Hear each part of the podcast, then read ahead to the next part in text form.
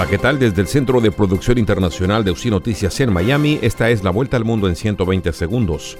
Le saluda Florentino Mesa. El gobierno venezolano anunció que no asistirá a las conversaciones de esta semana en Barbados en protesta por las amplias sanciones que le impuso Estados Unidos, lo cual deja nuevamente en el aire la posibilidad de una salida negociada a la crisis en Venezuela.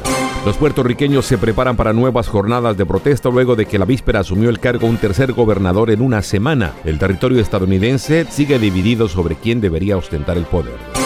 Acosado por llamadas a endurecer las leyes de tenencia de armas y a detener su discurso antiinmigrante y racista, Donald Trump visitó Dayton, Ohio y El Paso, Texas, dos ciudades que se sumaron a la lista de tiroteos indiscriminados que desde hace años han sacudido a Estados Unidos.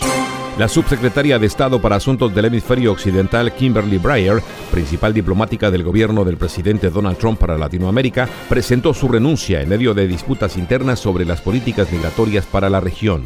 Grupos de manifestantes salieron a las calles de Honduras para exigir la renuncia del presidente Juan Orlando Hernández, supuestamente vinculado con el narcotráfico, en el segundo día de protestas en la nación centroamericana sumergida en una crisis política y social. La fiscal general del estado de Ecuador, Diana Salazar, pidió prisión preventiva contra el expresidente de ese país, Rafael Correa, en una audiencia pública en relación al caso de supuestos sobornos que también salpica a copartidarios del exgobernante.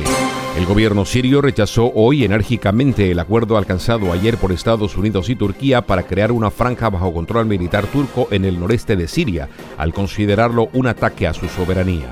La forma en que el mundo gestiona la tierra, produce y consume alimentos tiene que cambiar para frenar el calentamiento global o la seguridad alimentaria, la salud y la biodiversidad estarán en peligro, señaló hoy un informe de la ONU sobre los efectos del cambio climático.